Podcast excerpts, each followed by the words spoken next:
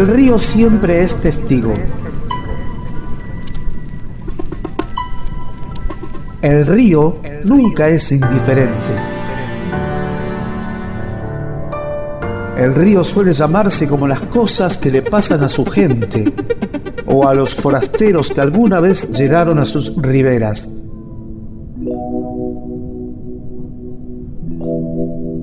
Como este río de Santa Cruz que se llama La Leona.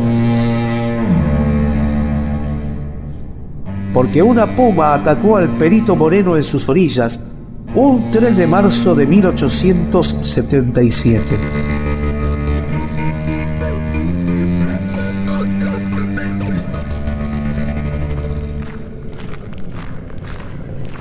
Dicen que fue de noche. Francisco Pascasio Moreno prefería la madrugada para desentrañar los tesoros ocultos de los indígenas desde sus objetos hasta sus tumbas.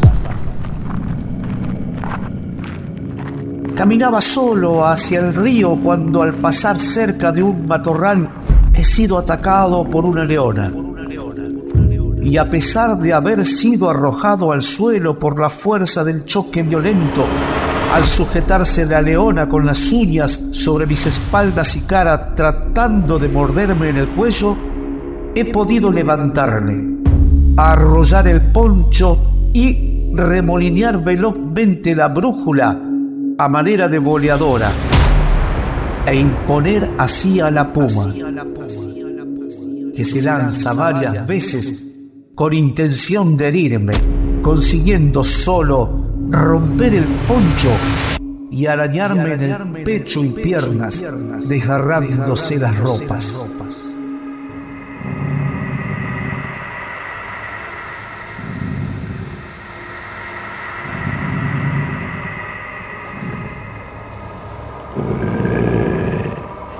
La leyenda señala que esa leona era en realidad una chamana aonikenk, transformada en animal que custodiaba las reliquias de su tribu. El perito Moreno fue uno de los primeros exploradores en llegar hasta ese lugar. Uno de esos en comprender que en esta parte del sur del sur la soledad se escribe en plural. Soledades. Soledades. Soledades.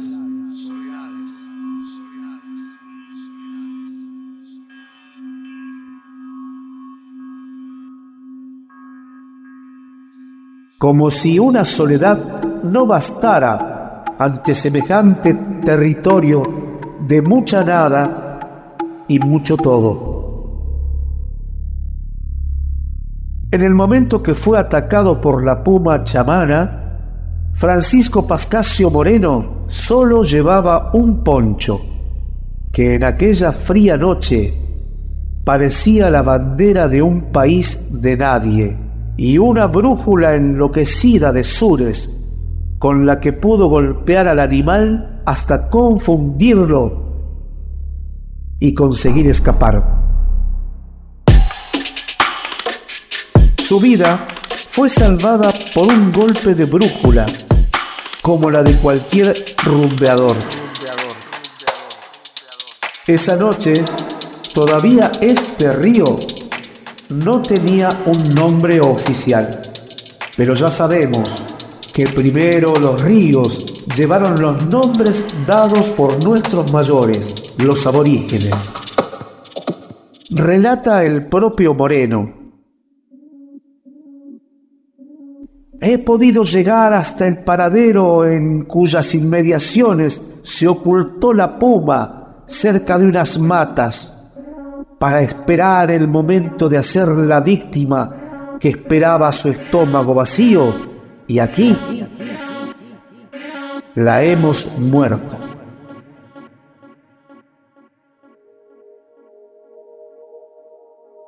El río, recibe por este suceso, que poco ha faltado para ser trágico, el nombre de río Leona.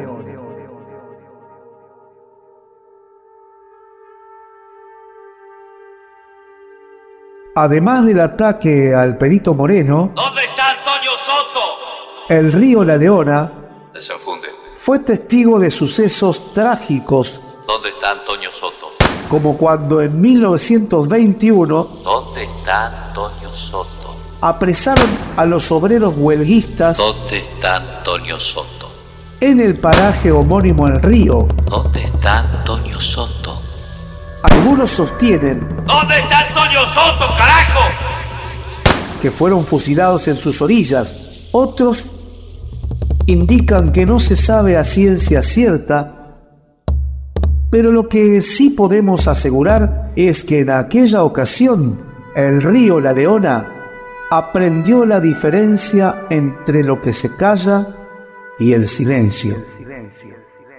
Del silencio nacen piedras, de lo que se calla nace un dolor que inevitablemente se convertirá en historia.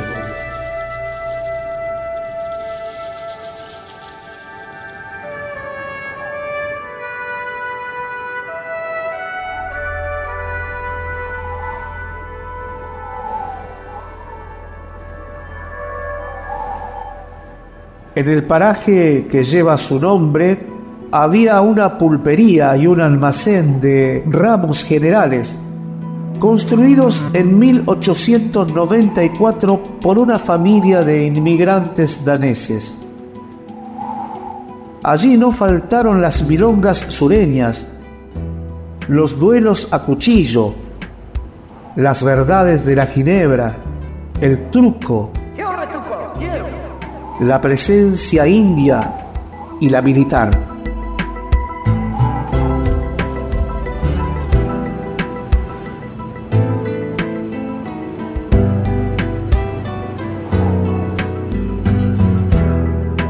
Hoy es un parador de turistas que suelen ignorar las presencias de tantas ausencias que el viento lleva y trae.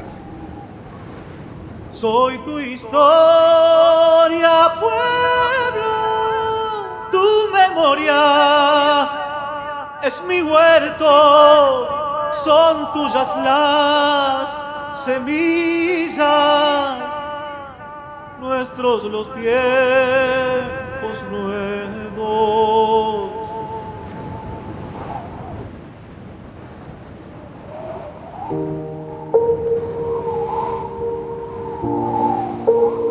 También sucede que los tripulantes de los coloridos kayaks se sorprenden cuando este río, para ellos tan de postal, comienza a recordar y a alborotarse, y por momentos vuelven a escucharse los alaridos de los huelguistas, el canto que hacía nevar de los Aoriken y los gritos de los enloquecidos navegantes españoles que estaban convencidos de que habían llegado a una estepa embrujada.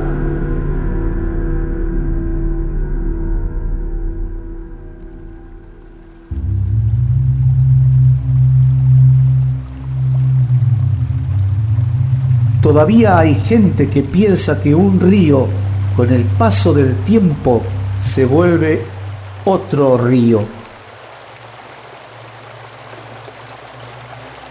Un río es siempre el mismo río que regresa hasta alcanzar su verdad, o por lo menos comprenderla.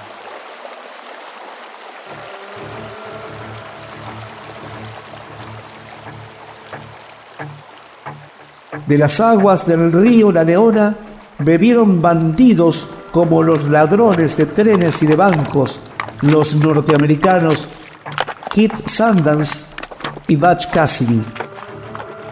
A su vez, gente de Dios como el padre de Agostini, cura salesiano, montañista, que con Santana trepó a las cimas más altas de la Patagonia.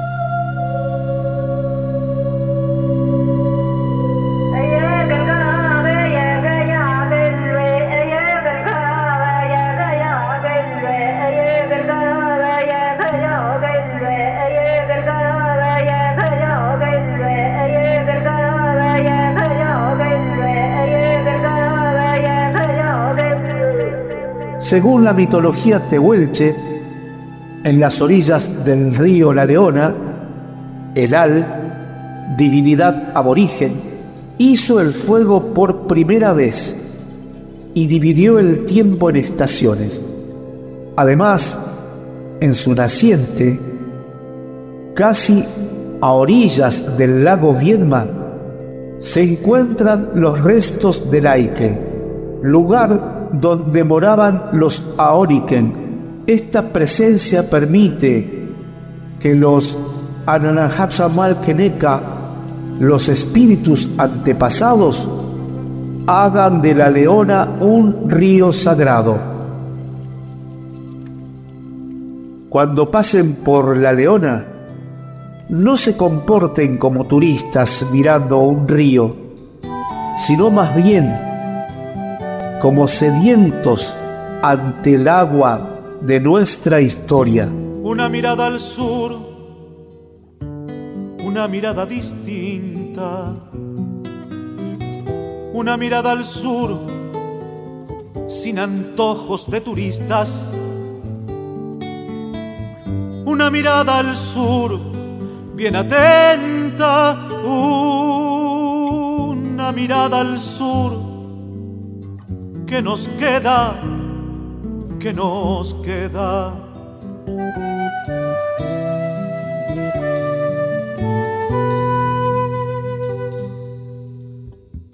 una mirada abierta, sincera, una mirada fiel, no ventajera,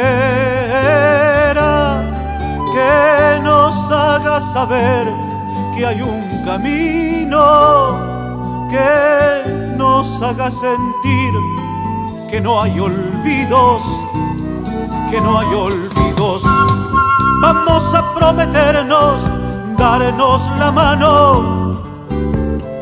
Ya bastante perdimos por separarnos. Una mirada para encontrarnos, a sacudirse el lodo y darse la mano, darse la mano.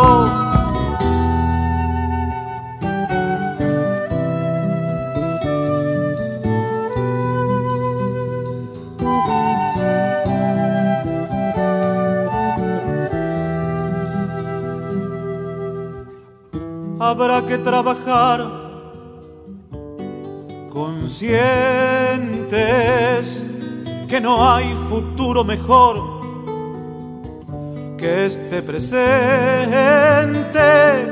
Habrá que insistir, ganar con creces el pan, la libertad, sin reveses, sin reveses.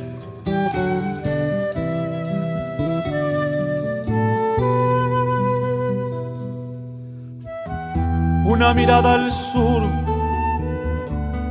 que integre la Patagonia austral al continente de una patria total sin egoísmos. Olvidarás al sur, hay dos motivos, dos motivos. Soledad son las pupilas, insones de esta historia sangrienta y fría, solo por liberarnos de la mentira. Vamos a prometernos darnos la vida, darse la mano y darse la vida.